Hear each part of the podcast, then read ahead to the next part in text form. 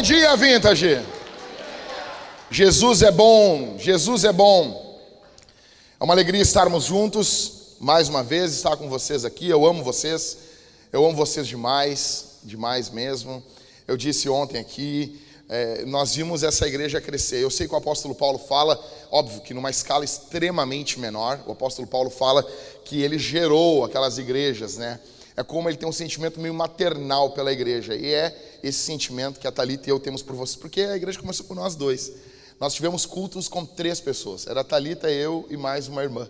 Né? Então, então é uma alegria muito grande. Quero agradecer ao pastor Maicon. Né? Então eu ficava ouvindo cada, cada trecho do sermão dele que eu ouvi. Eu disse, cara, como é que eu vou pregar agora, meu?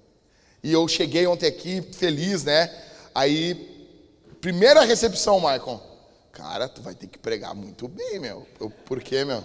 O Maicon quebrou tudo nas duas semanas, meu. Eu. Então, vocês orem por mim, gente. Tá bom? A resposta é muito grande.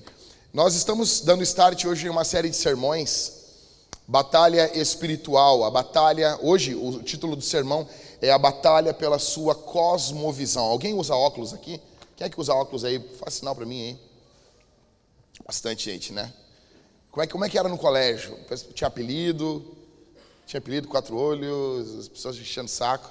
Eu nunca botei apelido em pessoas com problemas nos olhos, né? Nunca. Quem sou eu? A gente tem que se ter noção da vida, né, cara? Então eu sempre fiquei, acho errado falar dos olhos das pessoas. Então, cosmovisão, basicamente, é um óculos. É a lente pela qual você enxerga o mundo. E todos nós temos. Cosmovisão, visão de mundo. Na minha opinião, a primeira batalha que existe é a batalha pela forma como você enxerga a vida. Na minha opinião, é a batalha mais urgente, a coisa mais que mais pega. Se você perder essa batalha, não tem por que nós falarmos sobre as outras. Aqui, no meu ver, na minha opinião, está o cerne o miolo, o núcleo do que o diabo quer destruir em você ou mudar em você. Porque se ele mudar isso, todo o resto já está ganho. Eu quero perguntar aqui, numa boa, gente, numa boa mesmo. Quem aqui acredita que o diabo existe? Quem acredita? Não, mas assim, não estou falando, ah, acredito.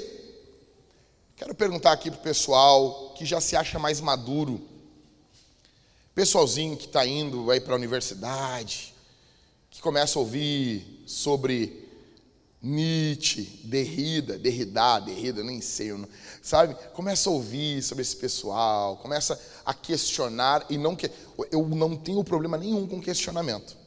Meu problema é quando eles não questionam o questionamento. Aí eu tenho um problema.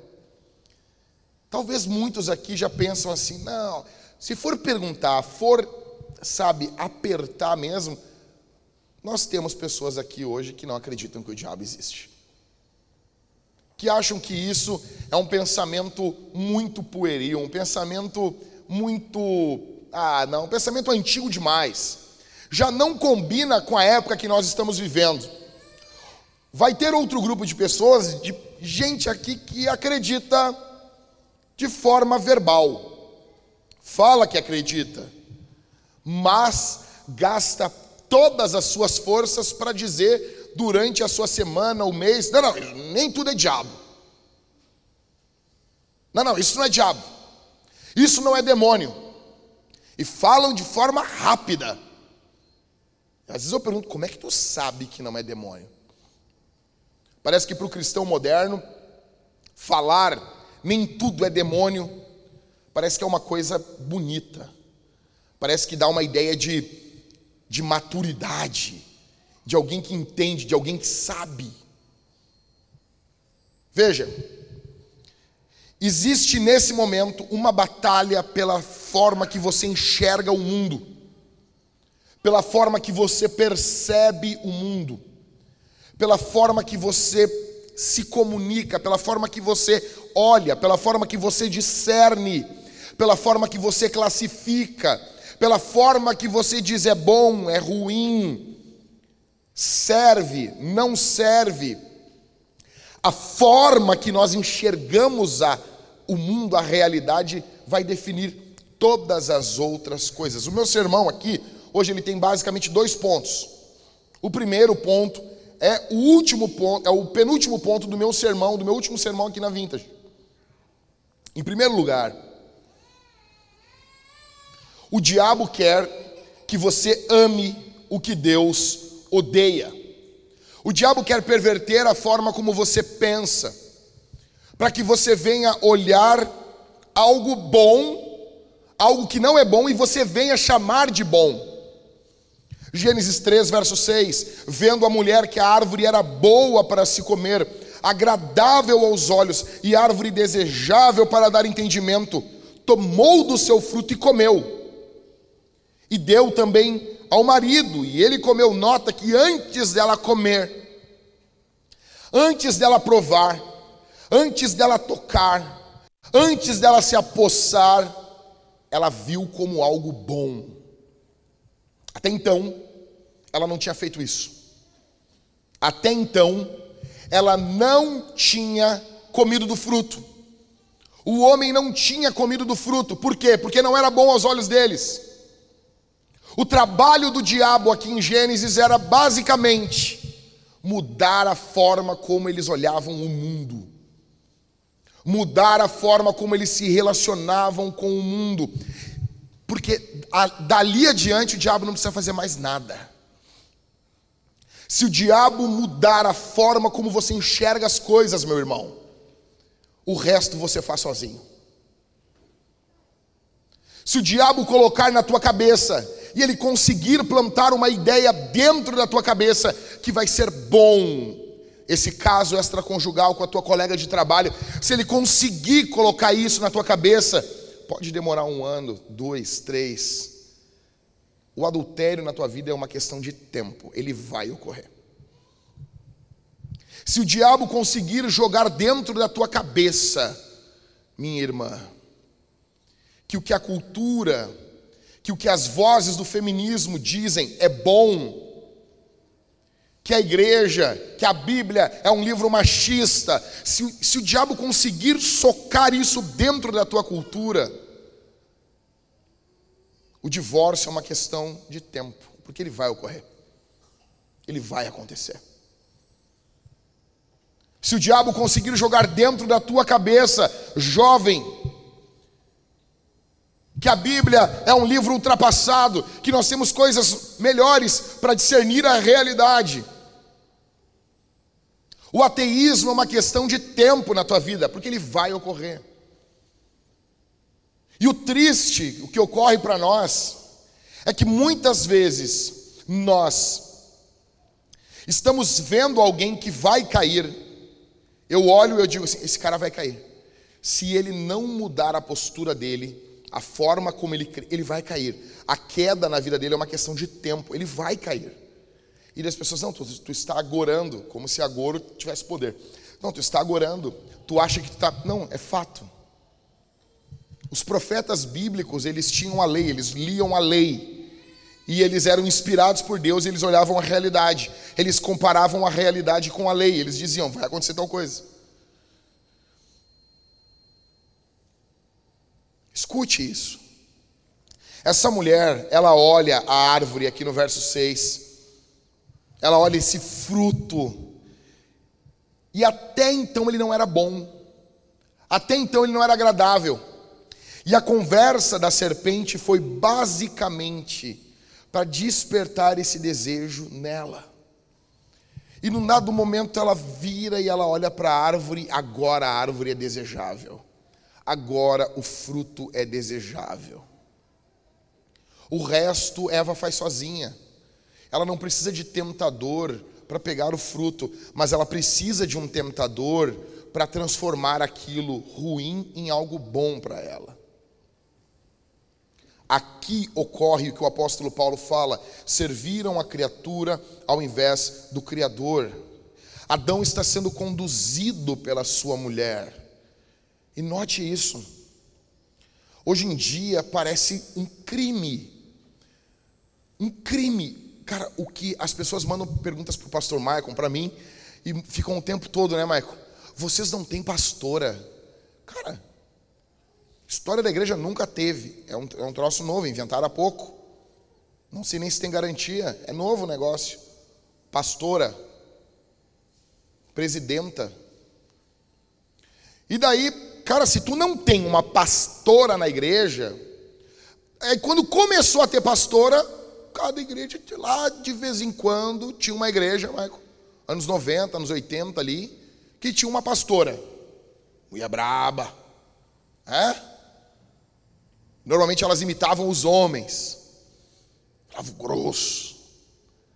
Agora nós estamos num, num momento que se tu não tem uma pastora na igreja, velho, tu, tu é louco. Tu é louco, tu é. Tu é intolerante. Qualquer dia vão querer botar a bandeira do arco-íris aqui na frente. E daí a gente precisa ficar se explicando para as pessoas: pomba não tem, não vai ter, nunca vai ter, e acabou. Por quê? Porque a Bíblia é contra isso. Douglas Wilson chega a falar no seu livro Por que, que o ministro tem que ser homem? Ele fala sobre a questão sexual de uma mulher pregando no púlpito. Ele mostra isso à luz das Escrituras, quando havia aquelas igrejas com aquelas profetisas no final da Bíblia em Apocalipse. Eu sei que eu vou me complicar falando um negócio desses. Mas existe uma relação sexual, muitas das vezes, com a pastora que está em cima do púlpito. Leia esse livro. Leia. O que nós estamos vendo aqui em Gênesis capítulo 13 é uma pastora. O que nós estamos vendo aqui em Gênesis 13 é um homem banana. O que nós estamos vendo em Gênesis 3 é o diabo moldando como se olha a realidade como se estrutura a família, como se estrutura a igreja, como se estrutura a sociedade. E o diabo está vendendo isso. Minha irmã, seja sincera aqui. Você não luta com o pensamento, muitas vezes, de que o fato de não ter uma pastora na igreja é uma atitude machista. Aí você se lembra da Bíblia, você se lembra que, que a liderança na Bíblia é serviço, você se lembra de tudo mas de repente, de vez em quando, vem esses pensamentos na tua mente. Eu estou mentindo, minha irmã? Falei, minha irmã. Vai. Eu não estou mentindo. Em primeiro lugar, o diabo vai querer que você ame o que Deus odeia. Que você ame o pecado, que você ame a troca de papéis dentro da casa, dentro da família. Que você ame isso, que você tenha prazer nisso que você olhe isso com olhos bons. Antes de vir para a igreja ontem, aí eu liguei a televisão para ver se ela estava funcionando. A Cid mandou uma, mensagem lá. Aí eu liguei a TV para ver se ela estava funcionando e estava. Aí estava no programa do Raul, acho que era o Raul Gil, acho. E estava lá o carinha do rebelde se assumindo. Ninguém sabia. Eu disse, uau, como pode? Uau!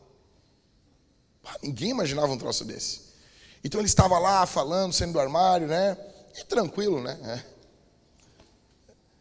E daí estava tava lá a filósofa Tammy falando. E falando. E lá, lá, lá. Eu, eu até, até gosto daquela menina, ela gosta dela. Não quero o mal dela, quero o bem dela. E ela falando e falando. Só que assim, eu vou me enojando porque. Sabe por que eu, faço? eu vou tendo nojo? É nojo! Não é da pessoa, é nojo da situação. É porque não pode ninguém chegar ali e dizer assim: ah, não concordo. Ninguém pode fazer isso. É tanta tolerância que todo mundo tem que ser igual. Daí alguém diz assim: ah, mas vocês na igreja também. Mas a gente nunca disse que é tolerante. A gente não vende esse discurso. Agora eles vêm num discurso de tolerância. Mas aí todo mundo se concordando e se louvando, é verdade, eu concordo, não sei o quê. Não tem ninguém ali para dizer assim, não, eu acho errado. Um, um seu Zé, um pedreiro, entendeu? Uma dona Maria que vende pão para fora, acho errado. Não, não, não, não, não, não. Homem é homem, menino é menino, macaco é macaco, política é político. Não pode, Falcão não pode mais cantar isso. Ninguém pode dizer isso. E essa coisa, essa forma, e eles vendendo aquilo, eles vendendo, o que que eles estão vendendo? Eles estão vendendo uma forma de ver o mundo. Não é nem, não é nem a questão da homossexualidade especificamente falando. Eles estão vendendo um lifestyle, um estilo de vida. Eles estão vendendo toda uma forma de enxergar a realidade. O que, que a Fátima Bernardes é? Ela é uma sacerdotisa. Aquilo é uma religião. Aquilo é um culto.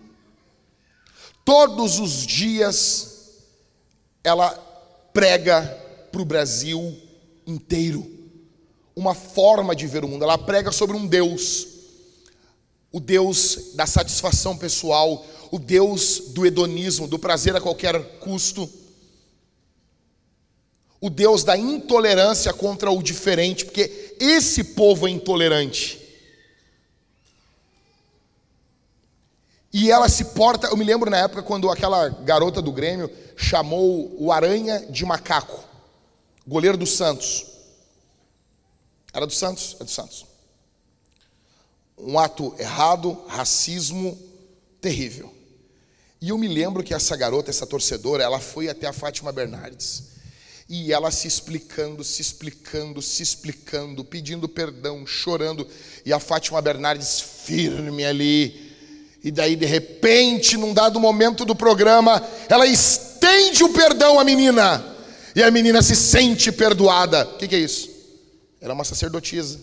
Ela está fazendo uma mediação entre o Deus da cultura e, em dado momento, ela concede o perdão para quem está ouvindo ela. Tudo é religioso. Isso é sério. Em primeiro lugar, o diabo vai fazer com que você ame o que Deus odeia. Em segundo, o diabo quer que você odeie o que Deus ama. Olha o que diz 2 Coríntios, capítulo 4, verso 4, nos quais o Deus deste mundo, aqui ou desse século, ele cegou o entendimento dos descrentes para que não lhes resplandeça a luz do evangelho da glória de Cristo, qual a imagem de Deus. Olha aqui para mim, olha aqui para mim, atenção aqui, gente. Tem como o diabo destruir o brilho da Escritura? Tem como não? Não tem como. Se você quisesse que uma pessoa não visse a luz do sol, você conseguiria acabar com a luz do sol? Como que você faz então para a pessoa não ver a luz do sol? Você cega essa pessoa como o diabo não consegue destruir o evangelho, acabar com o evangelho, o que, que ele faz? Segundo Paulo aqui aos Coríntios, ele trabalha no descrente. A Bíblia é a revelação, está revelado, está claro, mas o diabo não consegue destruir a Bíblia, destruir a revelação, então ele vai agir nos olhos das pessoas, na forma que elas enxergam. Ele vai tentar fazer com que você não veja o que é bom. E ele vai querer que você veja o que é mal e chame de bom. E aquilo que é bom você não veja, você não valorize. Ele vai trabalhar na tua visão.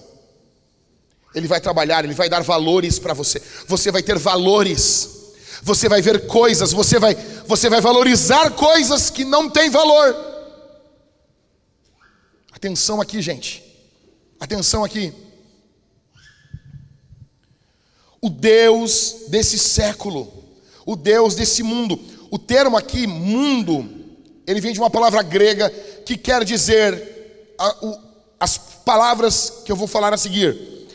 Então, o Deus dessa massa de pensamentos, o Deus dessas opiniões, o Deus dessas máximas, o Deus dessas especulações, o Deus dessas esperanças, o Deus desses impulsos, o Deus desses objetivos, o Deus dessas aspirações dos nossos dias. Quais são as aspirações dos nossos dias? O que, que tem valor no dia de hoje? O que, que é valioso?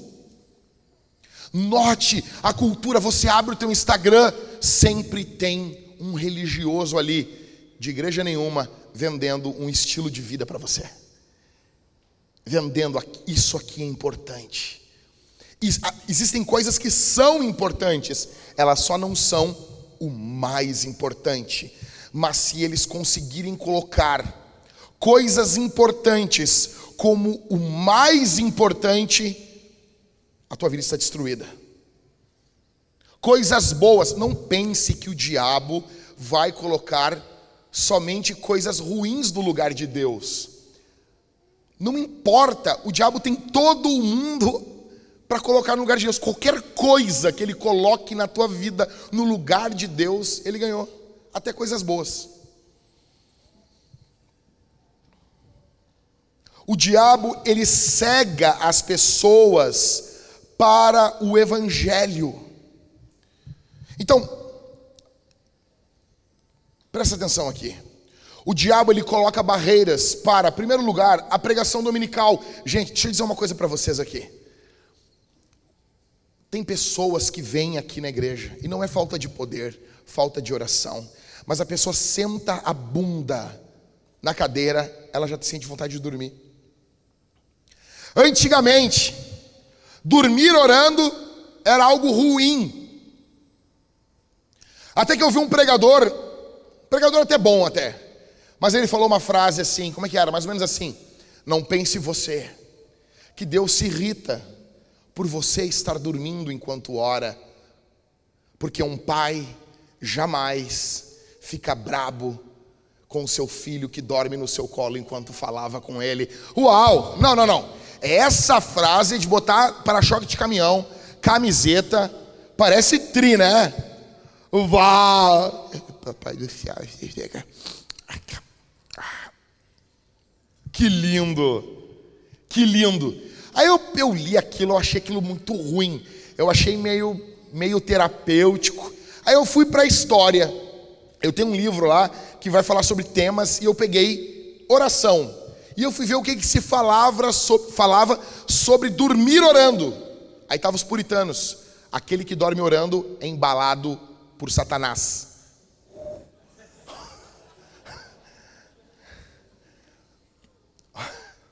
É, uma, temos uma visão diferente um do outro de hoje em dia, né? Aí a gente pensa, os pregador moderno tem umas frases mais legal, mas faz menos, né? Aí fui ver um outro, um outro puritano, o cara só trocou Satanás por diabo. Aquele que dorme enquanto ora, ele é, é, embalado pelo diabo. Eu, pá, o tempo todo. E daí fui lendo toda a história da igreja, os caras falavam contra dormir orando. Por quê? Porque quando Jesus estava com os discípulos, os caras estavam cansados do dia todo de trabalho. Jesus chega para os caras e diz: Vocês não conseguiram orar uma hora tu já tem uma noção do que, que é uma hora de oração para Deus. Nem uma hora. Tá bom, Jesus. O homem era um monstro orando. Até hoje, Hebreus diz que ele ora, ele vive para interceder por nós. Ou seja, quando você dorme enquanto você está orando, não é algo bom, é algo ruim, você não vigiou. Quando você dorme ao ouvir a pregação do Evangelho, não é algo bom, é algo ruim. Você pode estar cansado, precisando de um shabá, mas também pode ser demônios, que conhecem a tua composição física, química, melhor do que ninguém. Existe a pessoa que mais te conhece é Deus, a segunda pessoa que mais te conhece é o diabo. Ele conhece você mais do que você. E Ele sabe que pensamentos jogar na tua mente enquanto eu estou pregando o Evangelho. Ele sabe o que fazer dentro da tua cabeça enquanto eu estou falando. Ele sabe como jogar palavras, pensamentos para você pegar e ficar confrontando, literalmente exorcizando aquilo que eu estou falando aqui para você. Jesus disse, Ele falou, que o maligno vem e rouba a semente, na parábola do semeador para que ela não faça, para que ela não venha fazer um fruto, venha fazer raízes. O diabo não quer que a palavra de Deus faça raiz no teu coração, por quê? Porque senão os valores vão ser mudados. Aquilo pelo qual você vive precisa ser o reino de Deus e o Senhor. Em primeiro lugar, o que está ocorrendo aqui nesse momento aqui, gente? Isso aqui é uma batalha espiritual. Isso é uma batalha espiritual. Existe uma batalha enquanto estamos pregando. Nós não estamos aqui brincando. Em segundo lugar, o diabo coloca barreiras para o evangelismo. Por que, que é tão difícil você falar de Jesus? Deixa eu dizer uma coisa para você. Você vai falar de Jesus e vem aquele pensamento: mas eu não sou o Jack, mas eu não sou o pastor Daniel, mas eu não sou o pastor Michael, mas eu não sou o pastor Everton, mas eu não sou o meu líder de GC. Vem aquele pensamento, mas eu sei pouco, eu orei pouco essa semana, e vem esse pensamento, e você vai falar e você se cala. E você quer falar e você já aceitou. Não, não, não, não. É que o Jack, ele é expansivo. Você comprou isso. Quem te vendeu isso? Quem te disse isso? Hein, jovenzinho? Quem vendeu isso para ti, meu irmão? Quem vendeu isso para você, minha irmã? Não importa quantos anos você tenha, tu não é Deus. Só Deus não muda. Só Deus não muda. Então, quando as, isso, aqui, é, isso aqui é de praxe lá em casa. A minha esposa fala algo assim, ah, mas é que eu sou assim. Ah, mas tu não é Deus. Tu não é Deus. Como assim? Nas primeiras ela perguntava ainda, né? Por quê? Não, só Deus não muda. Tu muda, eu mudo. Tu não é Deus? Você não é Deus. Você muda. A boa notícia é que você não é Deus. Se tu fosse, você estava ralado. Por que, que você não prega? Sabe por que, que você não prega? Você não prega porque o diabo, ele faz resistência. E ele vendeu mentalmente isso para você. Que isso não é para você que isso é para um grupo de crentes mais espirituais do que você. O diabo vendeu isso para você, para que você viva bem com isso. Só deixa eu dizer uma coisa para você, cara. Escuta o que eu vou dizer aqui. Eu vou ser cobrado no dia do juízo como um mestre, como um ensinador da palavra. Eu vou ser cobrado o que eu ensinei o povo. O juízo para mim vai ser mais pesado. Eu sei disso. Jesus falou isso. Se ele falou, vai ser. Agora, no que envolve evangelismo, falar de Jesus para pessoas não cristãs, a cobrança para mim vai ser a mesma para você. Eu vou repetir isso. Você vai ser cobrado igualzinho eu serei cobrado no dia do juízo. Deus deu uma Bíblia para você, uma boca para você, um cérebro para você. Você faz propaganda de tudo, você fala de tudo, mas a tua boca trava quando envolve Jesus. E você acha que o que trava é a tua vergonha. Não, são demônios que cerram os teus lábios. Porque nos quais o Deus desse século cegou o entendimento dos incrédulos para que não lhes resplandeça a glória do evangelho de Cristo, o qual é a imagem de Deus. O diabo ele faz uma resistência para que o evangelho não avance, para que as pessoas não vejam. Terceiro, o diabo vai colocar barreiras para o aconselhamento. Como é que é, Maico? Como é que é trabalhar com aconselhamento? Como que é? Como que é trabalhar com a desconfiança das pessoas que pensam assim: "Não, estamos com um problema. Estamos com um problema. Quem que nós vamos chamar? Chamar um psicólogo. Veja, eu não estou falando. Psicologia é uma coisa, é, é tão divindade quando tu fala de um Deus, a pessoa se irrita, né? Tipo assim, o Inter é uma porcaria, os colorados se irritam. Por quê? Porque é um Deus.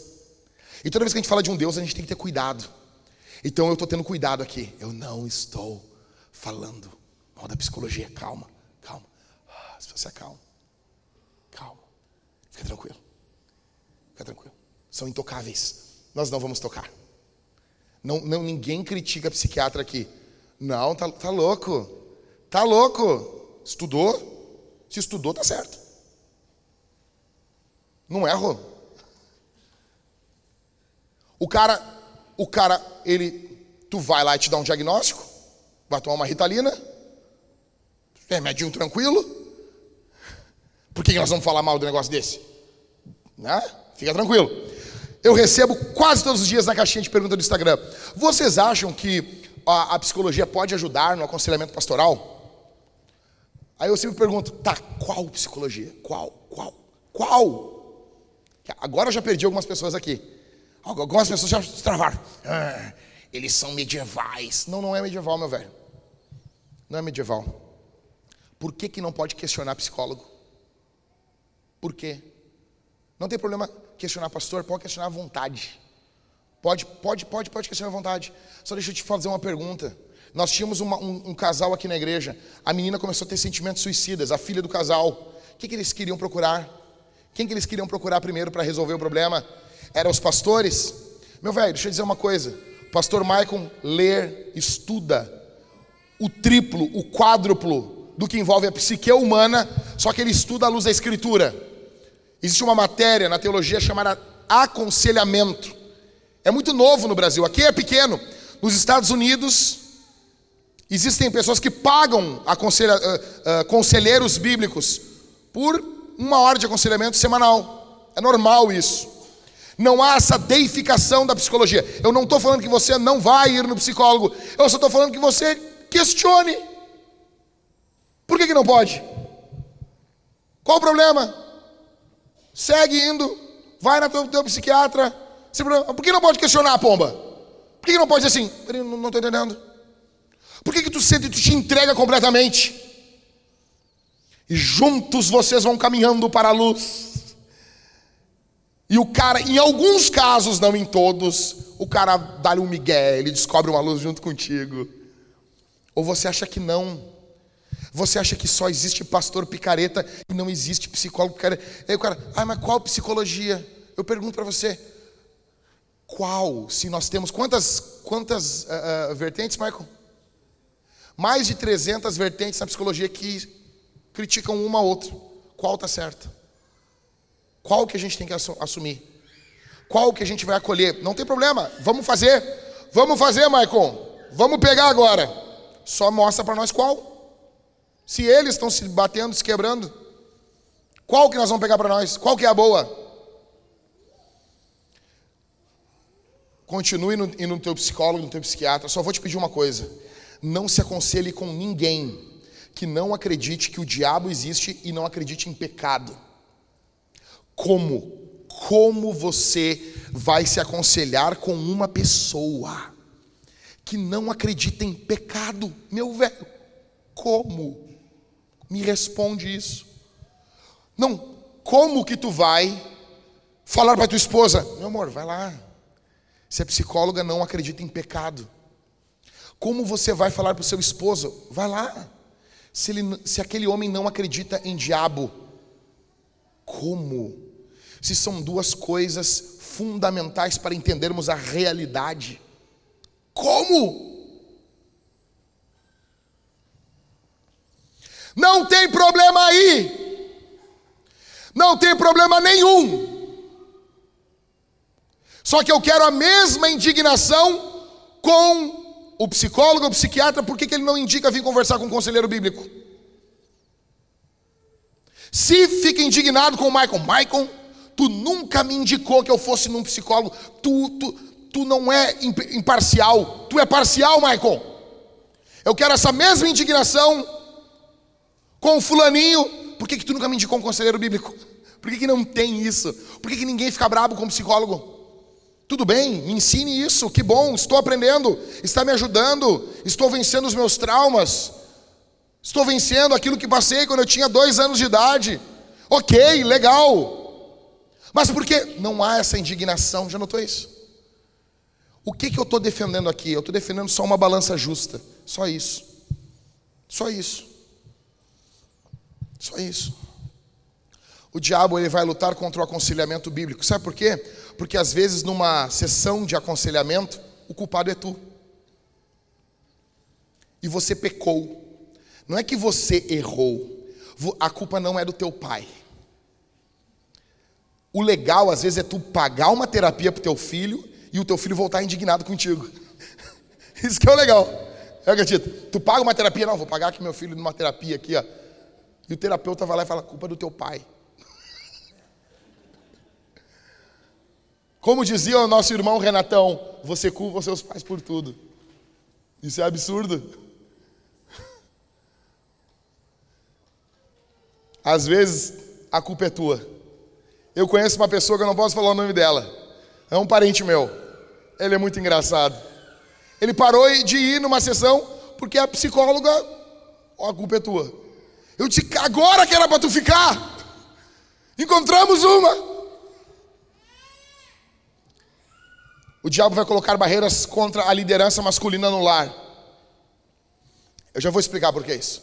Em quinto, o diabo vai colocar barreiras contra a criação dos filhos. Esses cinco. Por que, que o diabo vai colocar barreira contra isso aqui? Porque tudo isso aqui vai apontar para o Evangelho. A pregação, o Evangelho. O evangelismo, Evangelho. O aconselhamento vai apontar para o Evangelho. A liderança masculina no lar, Efésios 5, 25. Vós, maridos, amem as vossas mulheres, assim como Cristo amou a igreja e a si mesmo se entregou por ela. O modelo do, do lar, o homem liderando, amando sua esposa, ele é uma representação do Evangelho. Logo, o diabo vai perverter isso. O diabo vai fazer com que você não lidere em amor a tua casa, meu irmão. O diabo vai fazer com que você lute contra a tua esposa e ela lute contra você. Em quinto, o diabo vai se lançar contra a criação dos filhos. Por quê? Porque nós fomos adotados em Cristo Jesus.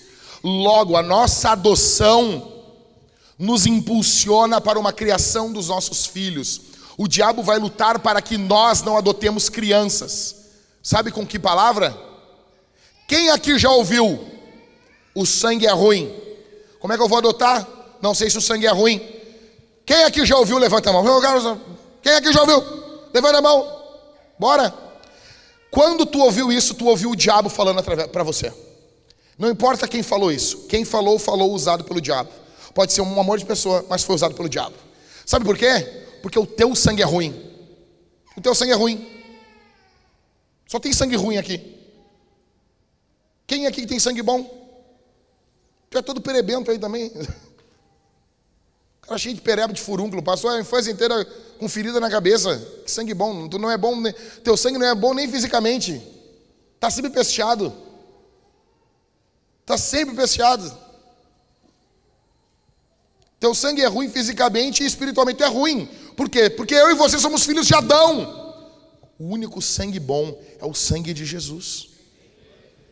O diabo vai fazer de tudo contra isso, porque isso aqui ecoa evangelho. E ele não quer que resplandeça o brilho do evangelho. E, e essa cosmovisão, escuta aqui, essa cosmovisão, ele possui quatro princípios, essa forma de ver o mundo. Imagina uma cadeira que você tira uma perna dela. Você tem você vai cair. Você está sentado numa cadeira de quatro, quatro, quatro pés, alguém quebra um pé. Eu vi essa semana um vídeo que o cara não caiu. Ah, provavelmente você vai cair. Qual o primeiro princípio de uma cosmovisão bíblica? Reino invisível. Existe, nesse momento, um mundo sobrenatural. Escute. É necessário fé para acreditar em seres tão reais como nós, que vivem em um mundo real como o nosso e viajam entre esses dois mundos, impactando e afetando a história humana e as nossas vidas diárias. Não pense que o estado do mundo de hoje é somente por causa do pecado esses seres impactam profundamente a história da humanidade e a história da tua vida.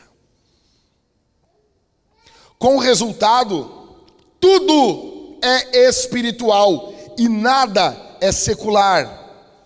A guerra espiritual ela é como a gravidade, ela existe querendo você acreditar nela ou não, e ela afeta cada momento da sua vida, e muito provavelmente você está no meio de uma guerra e você não nota, assim como uma criança que está em meio a uma guerra. O cristianismo moderno, ele tem minimizado, se não, ele tem também descartado essa verdade nos últimos anos. Nós nos tornamos cristãos racionalistas.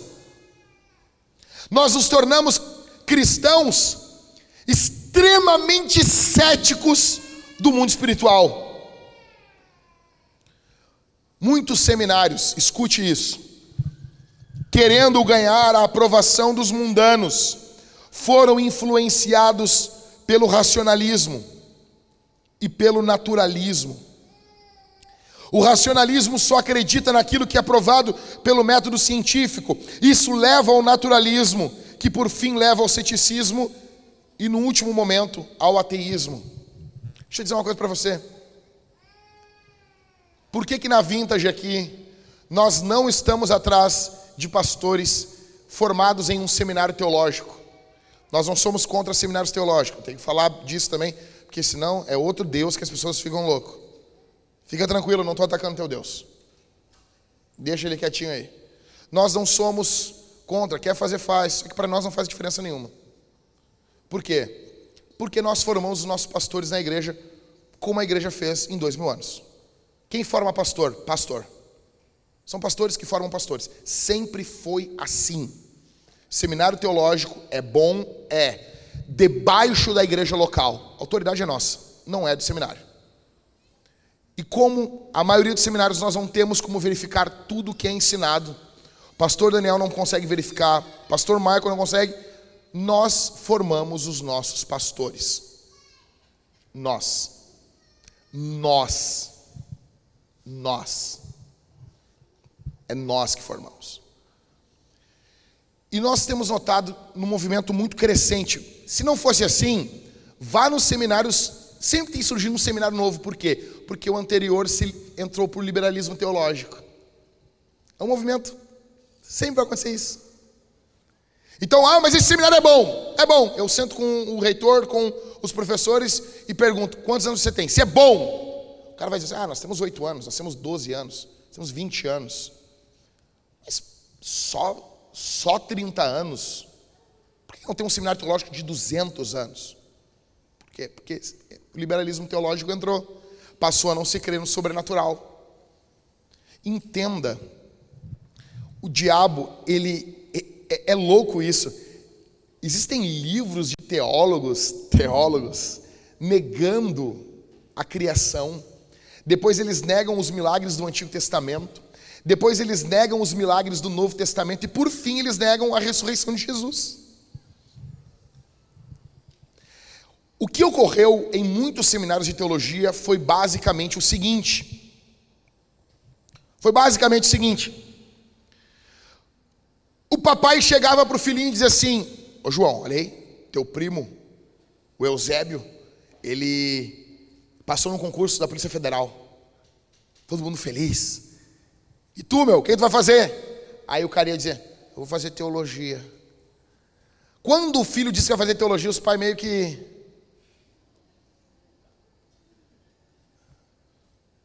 Não, é que teologia é um curso fenomenal há 500 anos atrás. Tu só está um pouco desconectado. Era a mãe das ciências a teologia, já não é mais. E hoje os teólogos eles, eles ficam incomodados porque meu, são, tu lê a história da igreja, tu vê, tu vê o destaque que a teologia tinha no mundo cristianizado, aí tu olha hoje, tu não vê isso, isso incomoda a gente. Então tu tem que mais ou menos que, cara, tu quer meio que competir, tu quer aparecer universidade. Tu quer, tu quer meter um vestibular no meio, porque tu quer ser parecido com o negócio. Tu quer ter essa coisa. E quantos seminários teológicos não se desesperam pelo MEC? Um desespero pelo MEC. Se tem uma, um cara que não vai ser pastor na vintage, é o cara que buscou seminários pelo MEC. Vai ter um ou dois seminários bons que têm o reconhecimento do MEC. Mas a esmagadora maioria não tem o reconhecimento do MEC, dos bons seminários. Por quê? Porque eles não reconhecem o MEC. É nós que não reconhecemos o MEC. É nós que não queremos que o MEC paute. Quem é o MEC? Eu quero alguém fiel às Escrituras. Eu quero alguém crente, alguém que ore, que jejue e que abra a boca no domingo dizendo: Assim diz o Senhor. Só que é sedutor você não quer ficar fora da cultura. Você não quer ser tido como louco, como não, cara. Nós estamos falando, cara, que Deus criou o mundo. Ah, mas não, eu sou crente, não sou quadrado. Como não, velho? É óbvio que a gente é.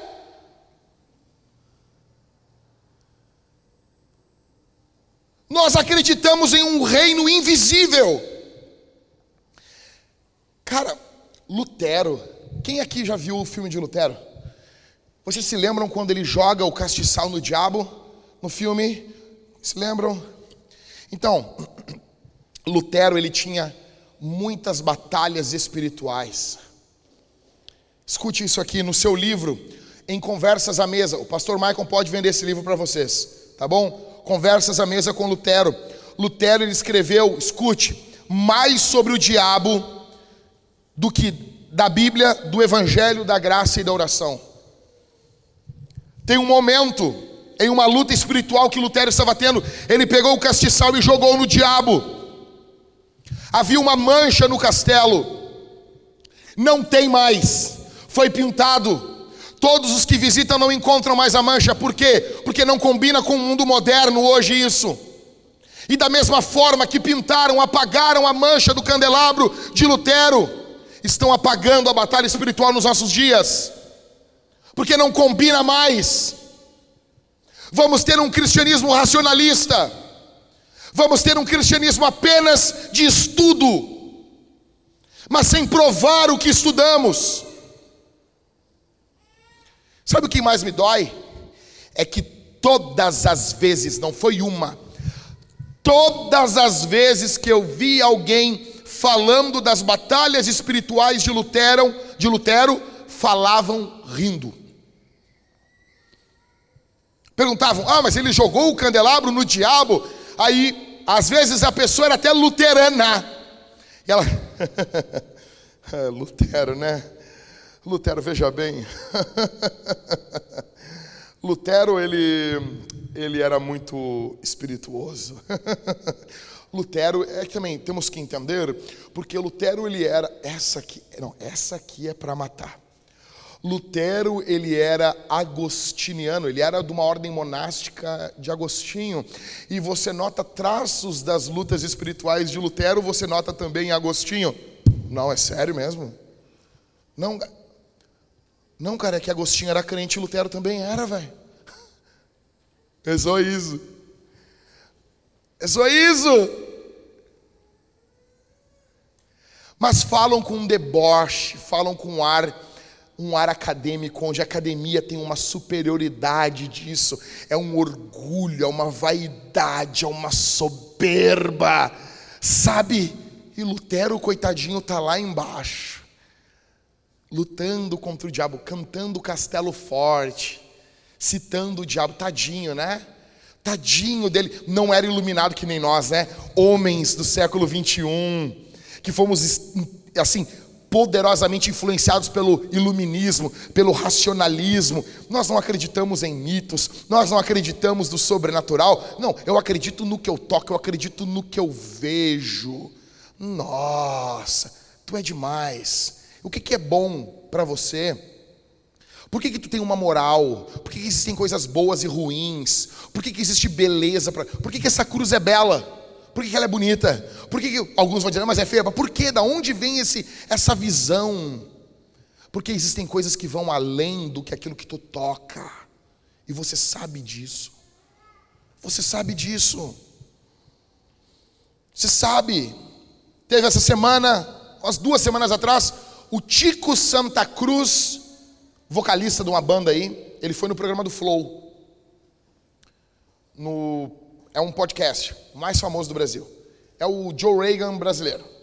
E eles foram, o Tico Santa Cruz foi, e daí perguntaram para ele sobre Jesus. Ele, não, veja bem, Jesus, ele ele não multiplicou o pão, as pessoas vieram ali e ele falou um discurso muito bonito, e cada um trouxe o seu pãozinho, né? Fico imaginando todo mundo no deserto ali tirando um pãozinho, uma bisnaguinha, e, disse, e cada um trouxe o seu pão e ele multiplicou o pão. E Jesus também não, não, não caminhou sobre as águas, era rasinho ali.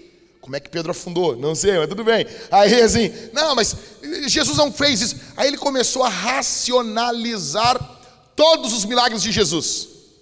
E todos os crentes sentando o pau no Tico Santa Cruz. Eu disse, gente, ele não é crente. Não tem que brigar com ele. O triste não é o Tico Santa Cruz racionalizar os milagres de Jesus. O triste é que o que ele está falando tem muitos pastores que pensam assim. E deixa eu dizer uma coisa para você. Você conhece pastores assim. Eles só não falaram para você. O Brasil está lotado de, de pastores ateus. Eles só veem a igreja como uma fonte de lucro. E eles não podem perder. Todo mundo sabe que o fulano é ateu, que usa a Bíblia basicamente como, como algo terapêutico. Ele tem o seu lado espiritual, isso é muito pós-moderno. O cara é ateu e ao mesmo tempo ele lê horóscopo. O cara é ateu e ao mesmo tempo ele usa isso aqui com uma espiritualidade. É algo bom, é uma coisa boa, traz uma, uma coisinha boa dentro dele. Só que ele é ateu. Por quê? Como assim? Você acha que um homem de Deus pode crer que Deus é fogo consumidor, como diz a palavra, ele sair do culto, ele ter o caso com uma amante e ele voltar no domingo e pregar de novo, esse cara tem que ser ateu. Ele não pode acreditar que Deus é quem Deus diz, quem Deus diz que é na escritura. Ele não pode acreditar nisso. O Brasil está lotado de homens ateus pregando todos os domingos nos púlpitos. Você precisa, para você ser bíblico, você precisa acreditar no mundo sobrenatural. Em segundo, segundo princípio, a segunda perna, pensamento binário. Olha aqui para mim. Não é maniqueísmo, aonde o diabo está lutando contra Deus e quase ganhando. Não é isso. Porém, cristãos pensam de forma binária. Cristãos bíblicos pensam de forma binária, preto e branco. Pessoas não cristãs ou ou cristãos liberais que não creem na escritura, eles pensam de forma cinzenta, de forma pobre. Cristãos creem de forma binária, um, dois. Não cristãos creem em uma cor apenas cinza. Não cristãos pensam assim. O pensamento bíblico, ele é binário. O cristianismo bíblico requer que você pense preto e branco. Do começo ao fim, a Bíblia é totalmente categórica. Satanás, demônios, Satanás e seus demônios versus anjos, pecado versus santidade, mentira versus a verdade, lobo versus pastores, não cristãos e cristãos, condenação e salvação, inferno e céu. Veja, pensamento bíblico: Deus e Satanás. Pensamento da cultura: poder superior. Não é bom nem ruim. Tem um poder superior, o cara lá de cima. Pensamento bíblico: anjos e demônios. Pensamento da cultura: espíritos, fantasmas. Não é anjo nem demônio, é uma coisa cinzenta. Pensamento bíblico: santidade, cultura, estilo de vida. Pensamento bíblico: mentira e verdade absolutas. Eu estava numa entrevista de emprego, aí a, a, a, a entrevistadora, a psicóloga, muito inteligente ela, ela olhou para mim, estava com uma, uma ajudante, e ela veio me entrevistar. E daí ela disse assim: tinha uma pergunta, assim, não sei porquê na, na, no papel. Você acredita em verdade absoluta? Aí eu botei, sim. Aí a psicóloga, muito inteligente, disse: Como assim você acredita em verdade absoluta? A verdade é relativa. Aí eu, essa mulher é muito inteligente. Aí eu, eu, eu olhei para ela, mas essa sua afirmação é relativa ou absoluta? E ela não entendeu. E a ajudante dela fez assim. Entendeu e começou a rir. E ela olhou para ela: O que, que tu está rindo? Muito inteligente. Ela estava me analisando. Eu não passei. Por quê? Por que, que eu não passei? Porque era para eu estar analisando ela. Eu já falei para você que eu vou comprar para mim um negócio de, de ver a temperatura. Eu, Catida, eu vou comprar para mim. Quando eu vou no mercado, o cara mede a temperatura, eu vou medir a dele também. Porque. Por que, que ele pode medir a minha temperatura e eu não posso medir a dele, Catito? O cara mediu a temperatura, beleza, eu, agora deixa eu medir a tua. Por quê? Por quê? Você nota isso, né? Então, mentira e verdade absoluta. Na cultura, a minha verdade e a tua verdade. Pensamento bíblico, lobos e pastores, cultura, um guia espiritual. Pensamento bíblico, não cristãos e cristãos, cultura, todos são filhos de Deus. Está lá no, no enterro, no enterro do traficante que matou, fuzilou, desgraçou. Ah, ele era tão bom, né, gente? E o que eu vou falar agora aconteceu, já falei isso aqui. O cara estava lá, mancando no enterro do outro. Ele disse: ele era tão bom. Um dia ele disse que ia me dar um tiro na cabeça e deu no pé. Ele era bom. Porque quem está morrendo tem que ser bom. Condenação e salvação na Bíblia, na cultura. O que funciona para você? Bíblia, inferno e céu. Pessoas vão para um lugar melhor quando morrem. Gente, espera, espera um pouquinho. Por que, que tem crente falando isso de não crente? Descansou, né? Peraí.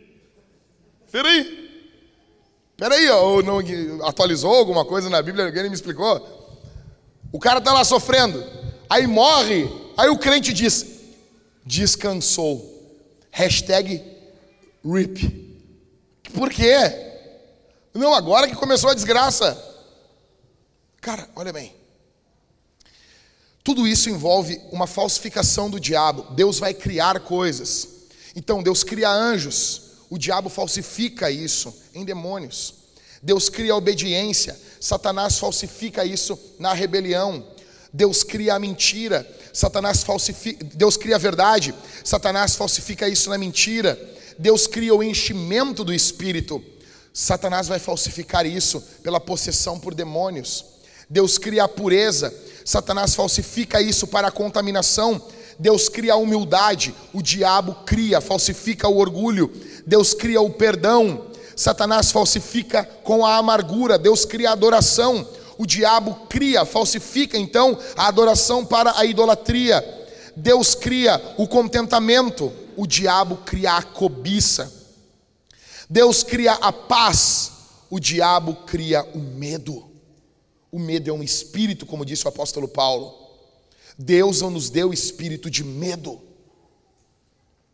Deus cria unidade, o diabo cria divisão. Deus cria pastores, o diabo falsifica esses homens e os transforma em lobos. Escute isso. Você acha que não existem lobos pessoas que estão prontas a tragar, a destruir.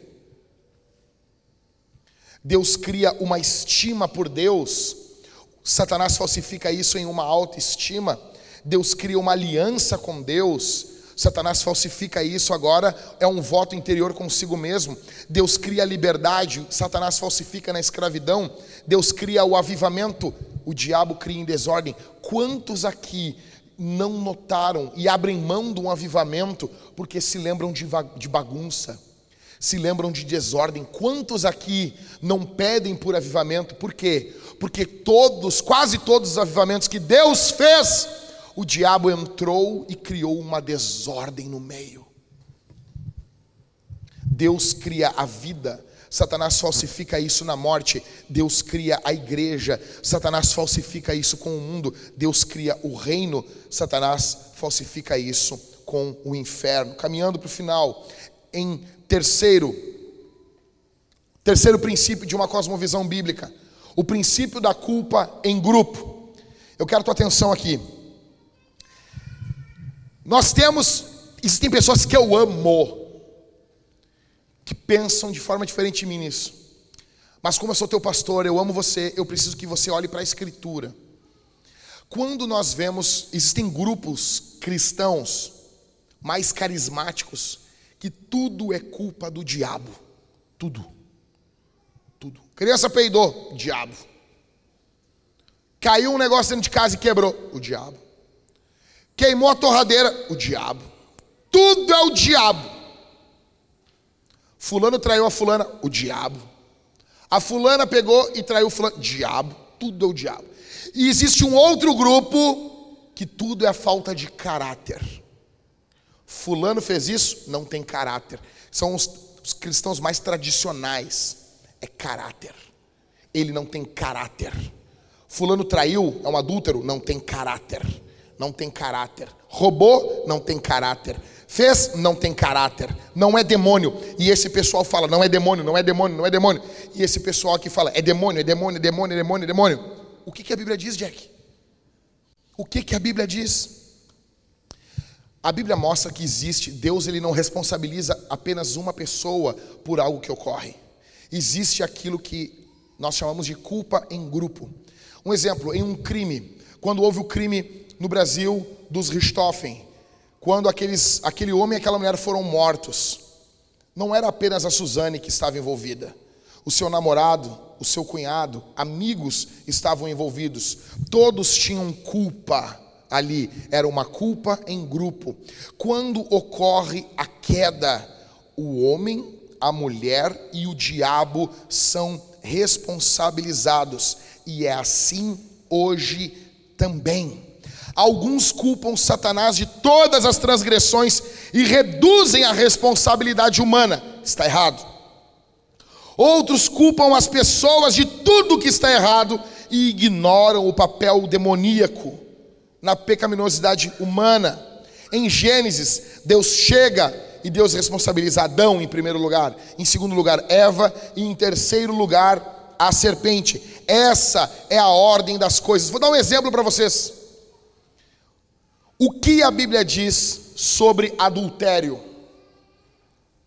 Se o fulano adulterou, é, é um sem vergonha. Sim, ele é um sem vergonha. E eu dizer, é, não, mas foi o diabo. Foi o diabo. Por quê? 1 Coríntios 7 diz: Não se privem um do outro, para que, que Satanás não vos tente. Então é espiritual também.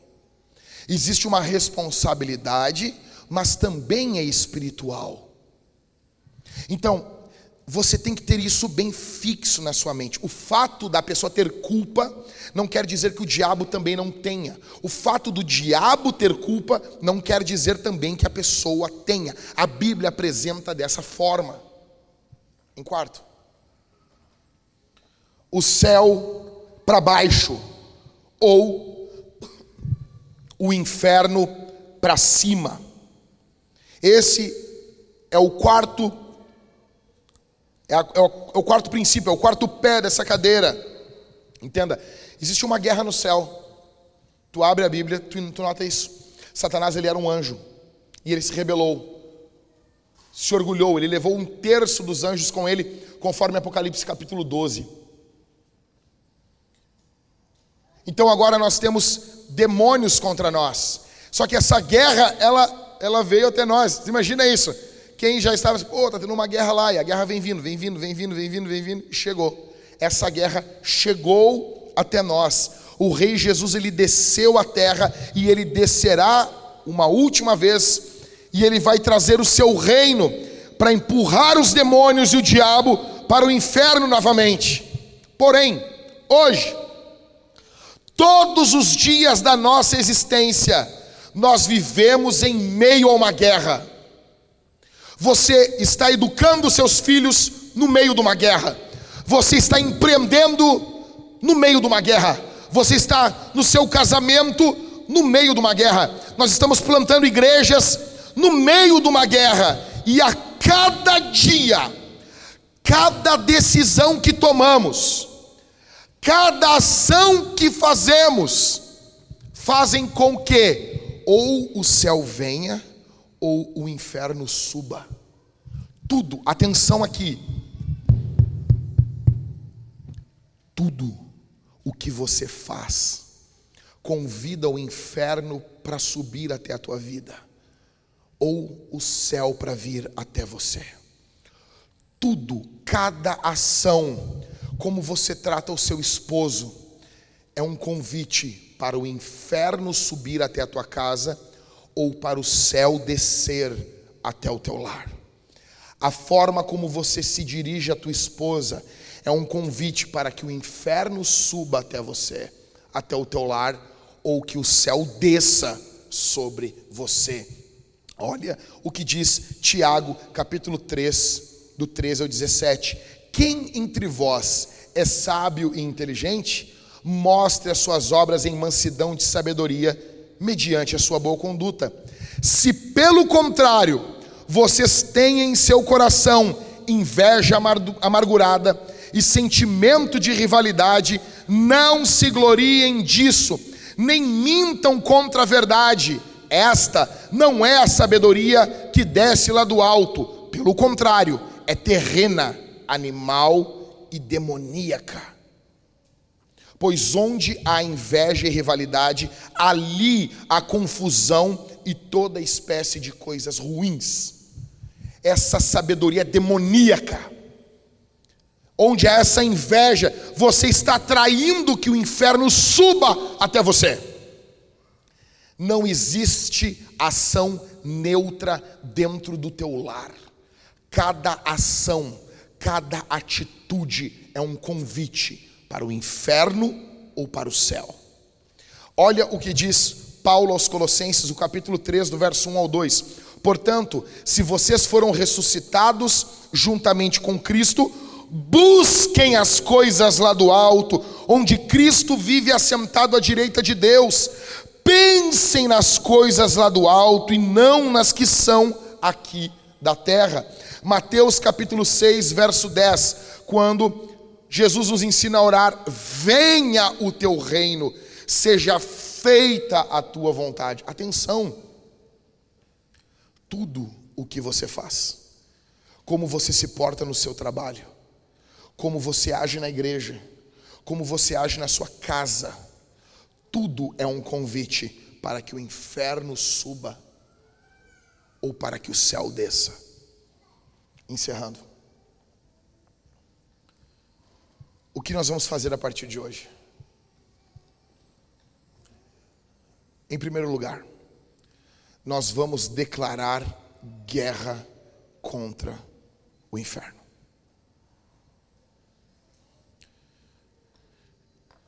Eu sei que tem pessoas nesse momento que estão com medo aqui.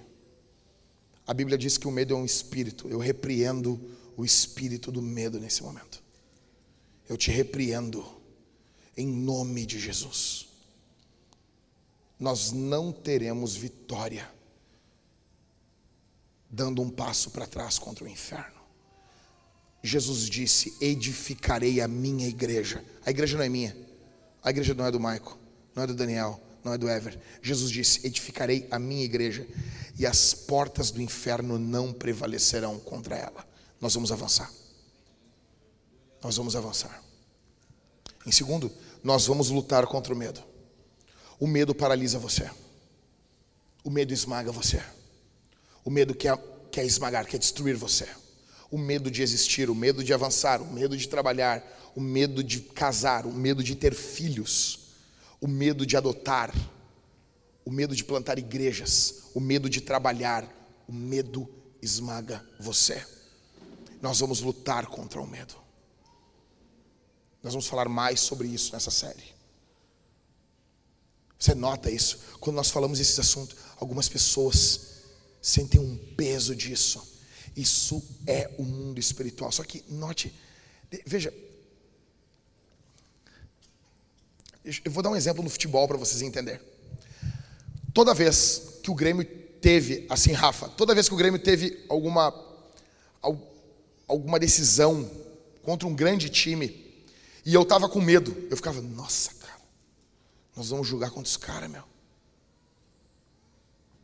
Eu sempre parava por um tempo e pensava como que os caras estão se sentindo. Tipo assim, o Grêmio não é o melhor time do mundo, mas os, os caras entram para se matar dentro do campo, quando é decisão. Então eu pensava assim, não, cara, eu acho que eles estão com mais medo do que eu.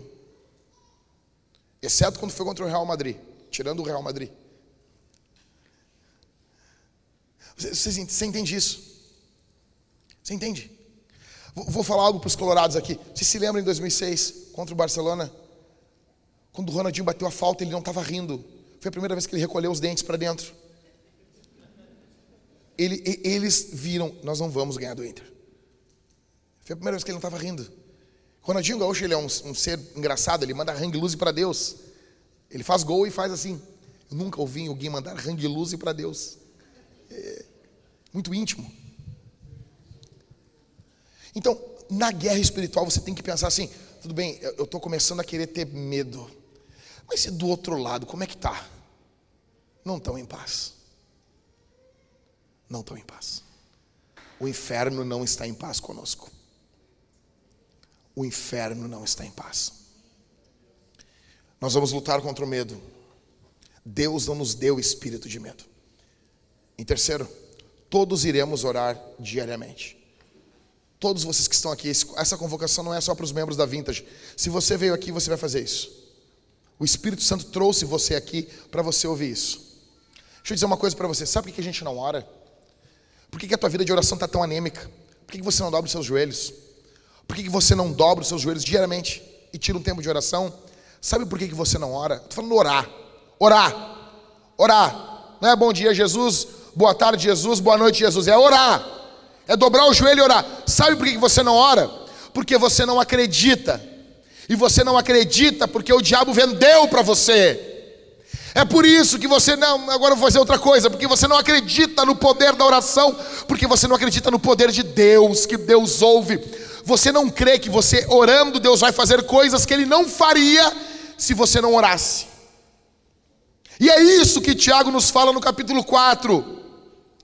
Nada tendes porque não pedis. Ou seja, existem coisas que não vão ocorrer se você não orar.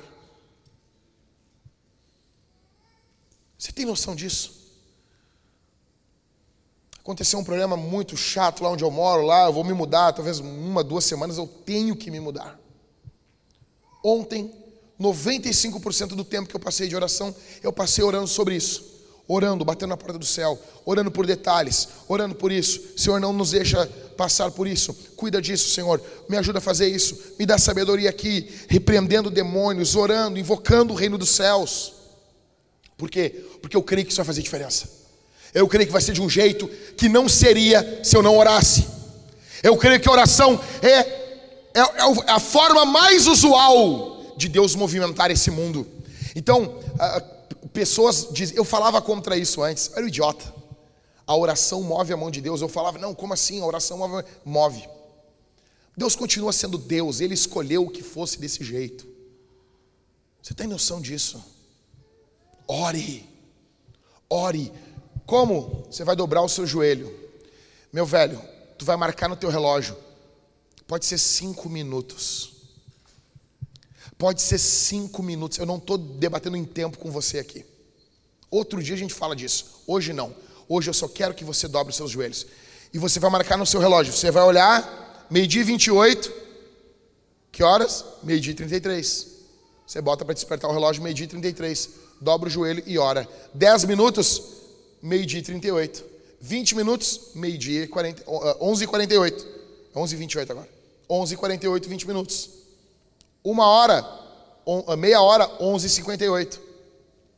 Você vai marcar no relógio o tempo de oração, marcar e vai despertar. E você vai orar todos os dias. Todos os dias. Todos os dias.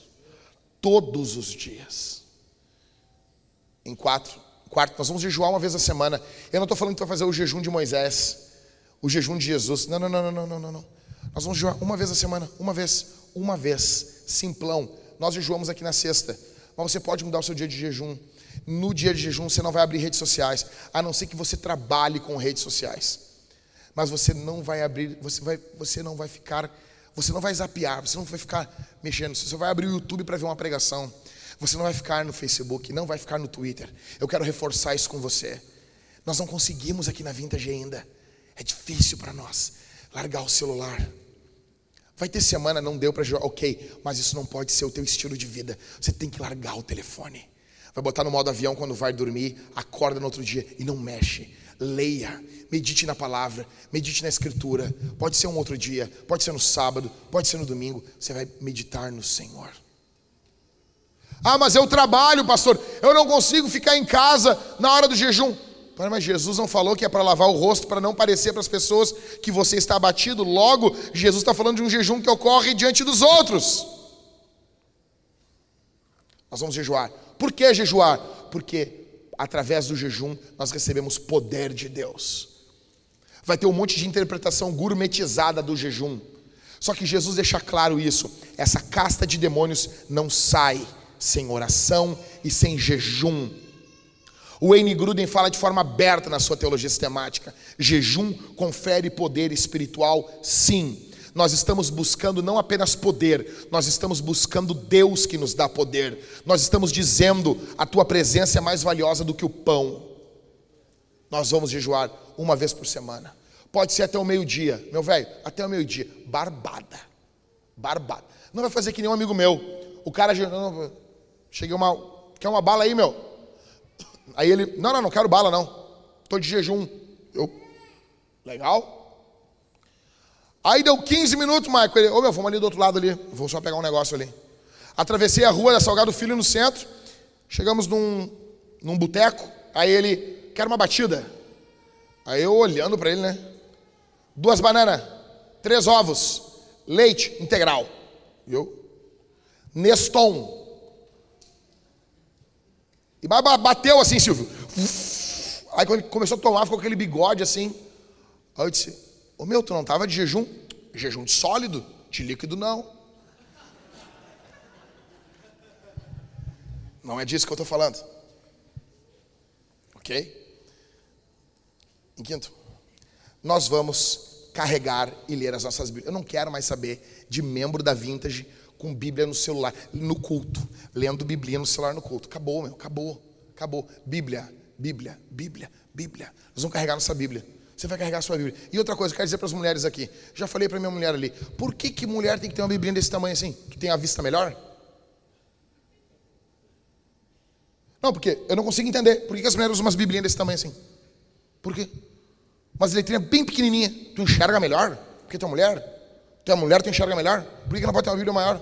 Uma Bíblia? Por que, que tem Bíblia de mulher? Por que botar capa rosa, capa florida, capa de Satanás? Bota, por que não pode ter uma Bíblia maior? Tem vergonha? É crente 007? Cara, na boa, na boa, com todo respeito, com todo respeito às outras religiões, os caras botam aqueles vestidos horrível, cara, e desce rodopiando aqueles negócios, cara. Cantando aqueles negócios, os caras não têm vergonha, os caras não têm vergonha, o cara tem vergonha de usar uma Bíblia. Tu pode comprar uma Bíblia nova com o Michael, combina com teu cinto. Combina com a tua bolsa, com o teu sapato. Em sexto, nós vamos sempre nos perguntar: Deus quer que eu veja o mundo desse jeito? Você estava vendo lá a Fátima Bernardes, aí ela falou um negócio, ela tem resposta para todo mundo, menos para a família dela. Aí ela. Ai, desculpa, gente. Ela resolve tudo. Cara, na boa. Ela trocou o Bonner como é o nome do cara lá? O namorado da Fátima Bernardes? É, isso aí, Túlio Gadelha. Ou o namorado da Fátima Bernardes. Cara, tava lá no, no primeiro. Assim, era namoro, primeiro dia dos namorados dos dois. Ele deu para ela uma. um negócio assim, tipo um. Tipo um, tipo um origami de, de bambu. Um negócio, negócio que tu compra assim no centro, assim. A internet não perdoa. A internet pegou o último presente que o Bonner tinha dado para ela, um bagulho de cristal, trifurioso, assim, tá ligado? E tava ela triste, assim, com aquele bagulho de bambu. É só o diabo mesmo pra botar isso na cabeça da pessoa que isso é legal, né, meu? E daí essa pessoa quer me ensinar a viver. Então nós vamos sempre nos perguntar: Deus quer que eu veja o um mundo assim? Ganhar um presentinho de bambu, às vezes pode ser legal, fica tranquilo, mas. Né? Em sétimo, nós vamos saquear o inferno. Nós vamos para cima. Não tem, por que, que não tem? Por quê? Porque o diabo não vai nos dar trégua. O diabo, ele é como um tubarão, ele sente o cheiro, ele sente o sangue a mais de dois quilômetros da vítima. O diabo fareja o medo. Nós precisamos ir para cima. E nesse momento o diabo, em algum momento, diz: Não, eu sei como derrubar ele, eu sei como derrubar ela. O sangue de Jesus tem poder. Há poder no nome de Jesus. Por quê? Por quê? Porque nós não vamos contra o inferno no nosso nome, eu não sou idiota. Nós não vamos contra Satanás em nome da nossa igreja, isso é pouco, isso é nada. Nós vamos em nome de quem? Em nome do Senhor dos Exércitos, Ele é poderoso na batalha, Ele é glorioso contra o império das trevas.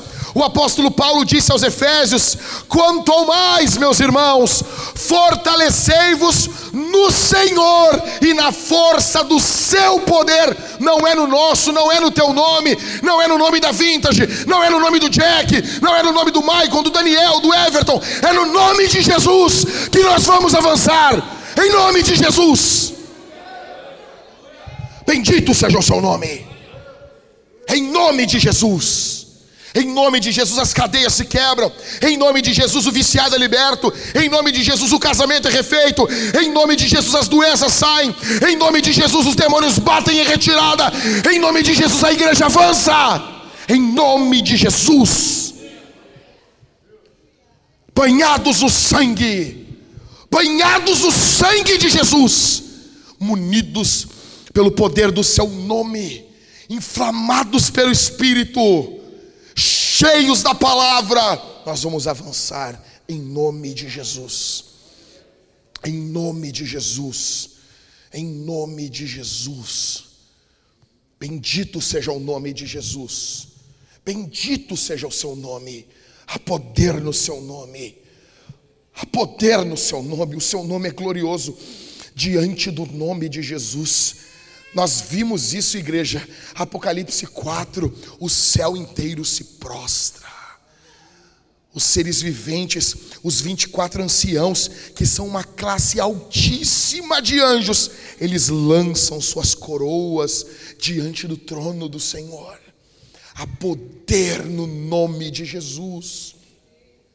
Há poder, não há nada, nada que Deus vá deixar de nos dar, se isso for glorificar o nome de Jesus. Ele dá, peça que Ele dá, peça, peça com ousadia, peça, Ele dá, Ele é bom, Ele é bom. Eu sinto o poder dele. Deixa eu dizer uma coisa para vocês. Às vezes o Espírito Santo fala comigo, e é quase de forma audível. E ele vem e sussurra uma frase, e ele fala isso há muitos anos no meu ouvido. Eu estava ali no canto, ali, ali, enquanto a banda cantava, eu estava ali naquele canto. E ele veio e falou de novo, eu comecei a chorar. Eu estava orando, Senhor me usa, cantando com a banda. E ele sussurrou no meu ouvido. E ele disse mais uma vez, ele diz isso de épocas em épocas. Ele disse assim: Jackson, tu és uma arma nas minhas mãos. Eu quero dizer isso para você, meu irmão. Você é uma arma nas mãos do Senhor. Deus pode usar você de uma forma que você não imagina. Deus quer usar você. Deus quer inflamar você. Deus quer fazer como fez ali em Atos dos Apóstolos, quando aqueles homens vieram expulsar aqueles demônios, e eles disseram em nome de Jesus, a quem Paulo prega, aquele endemoniado olhou e disse: Jesus, nós conhecemos, Paulo nós conhecemos, mas vós quem sois? Leonardo Ravanhil diz o seguinte: o alvo do crente é se tornar conhecido no inferno. Eu não sei você, cara, eu tenho um ódio do diabo, eu tenho um ódio do dragão. Eu quero que o reino de Deus avance. Eu quero que nós venhamos avançar, igreja. Eu quero que nós venhamos plantar igrejas, treinar homens. Eu quero que pessoas se convertam. Eu quero ver a glória do nome do Senhor. Há poder nesse nome e por causa desse nome, essas coisas podem acontecer. Podem acontecer podem acontecer. Bendito é o seu nome, bendito é o seu nome. Humildemente eu entrego essa lista ao Senhor, de forma humilde, não é no meu nome, não é no teu nome, é no nome de Jesus. Vamos responder esse sermão. Nós vamos responder esse sermão em primeiro lugar, nós vamos cantar. A segunda canção aqui você não conhece. Ela é nova, nova para nós. Ela já é antiga, mas ela é nova para nós. Você vai cantar mais alto ainda. Você não vai ficar olhando para os lados e assim, não, você vai cantar mais alto ainda. Você vai cantar com o Mateus. O Mateus vai dar o melhor dele. É as primeiras vezes que ele está cantando isso também. A banda está tocando. Você vai cantar alto. São canções. As quatro músicas de hoje são músicas que convocam você. Nós vamos cantar o Castelo Forte. Depois nós vamos cantar uma música nova sobre convocação. Nós vamos cantar alto. Em segundo lugar, nós vamos dizimar e ofertar. Escuta aqui, o diabo vendeu, o diabo, como eu disse, o diabo ele causa confusão. Quando nós falamos de oferta, de dízimo, nós temos dois extremos. Nós temos um tipo de igreja que negociou isso, isso se tornou uma moeda, isso se tornou uma forma de alcançar Deus. Você pega Deus, você rouba Deus, dando dinheiro para Ele, como se Deus fosse um necessitado. Você faz uma barganha com Deus, isso é demoníaco. Não há nada que de Deus se é obtido através do dinheiro. Então nós temos um outro extremo, um extremo do ceticismo, um extremo da, da desconfiança. Os nossos bolsos estão cerrados, a obra de Deus não avança. Nós nos matamos para pagar um aluguel quando os nossos pais construíam igrejas. Nós não avançamos mais, não treinamos homens, não sustentamos pastores, não estamos dando suporte na missão, porque os nossos bolsos estão ferrados, fechados, cerrados. Em nome de Jesus, seja generoso com o teu dízimo e com a tua oferta. Se você não dizime, volte a dizimar. Volte a dizimar para que a obra de Deus avance. Para que nós venhamos avançar. Você pode colocar o seu dízimo, sua oferta no gasofilácio. Vai ter um caixotão aqui no meio da igreja, um caixotão estilo Velho Oeste. Ou você pode dizimar e ofertar através da máquina. Quem vai estar com a máquina? Não sei, Helena. Beleza, depois o Leandro vai estar ali. Na, o Leandro é o, o rapaz mais alto da igreja. Você vai chegar, tem uma máquina, você pode ofertar, dizimar na máquina, no cartão de crédito ou débito, como você organiza suas contas. Ou através do Pix, tem ali atrás do Barba, em cima da parte, dali onde estão os extintores, tem um QR Code. Você coloca o seu celular ali e você pode transferir para que a obra de Deus avance. Em último, nós vamos cear, nós vamos comer e beber de Deus. Escute isso aqui. A igreja que eu congreguei, na primeira igreja que eu congreguei, no dia da ceia, não se ungia enfermos, porque se acreditava que Jesus poderia curar quando o crente come e bebe. Talvez você pode estar doente, você nem sabe. Jesus pode curar você. Jesus pode encher você do Espírito. Paulo disse: o pão que partimos é o pão da bênção. Se arrependa dos seus pecados, Ele é poderoso para perdoar você se arrependa, renegue os seus pecados, diga agora eu vou seguir Jesus. Então você pode ser conosco. Se não, não sei. Vamos responder ao Senhor? Vamos ficar de pé? Vamos orar? Eu vou pedir que os homens, como nós fazemos na Homens Fortes, que você levante suas mãos e nós vamos orar ao Senhor. E nós vamos clamar ao Senhor. As mulheres, se quiserem levantar suas mãos, levantem. Vamos orar nesse momento, feche os seus olhos, não disperse, não disperse, não disperse, meus irmãos, não disperse, estamos, estamos cultuando ainda. Feche os seus olhos, Pai, aqui está o teu povo, aqui está a tua igreja, aqui está a tua noiva, ó Deus, ó Deus, ó Deus, ó Deus, ó Deus, ó Deus, nós precisamos do teu poder sobre nós. Nós precisamos de tua unção sobre nós. Nós precisamos que o poder do nome de Jesus vá à nossa frente. Ó Deus, durante essa semana eu tenho certeza que demônios irão se levantar contra os teus filhos, contra as tuas filhas, e muitas vezes o primeiro agir desses demônios vai ser querer trazer medo. Eu peço, enche do teu espírito, enche os meus irmãos, nos enche do teu espírito, nos enche do teu poder, que todos os demônios batam em retirada, ó Deus, faz de nós uma igreja tomada, banhada, alicerçada, edificada, fundamentada, alimentada pelo Divino Espírito Santo. Nos enche do teu Espírito, nos enche, que tua palavra seja o nosso guia. Ó Deus, nos ajuda a jejuarmos, nos ajuda a clamarmos, nos ajuda a batermos a porta, em nome de Jesus, em nome de Jesus, em nome de Jesus, em nome de Jesus.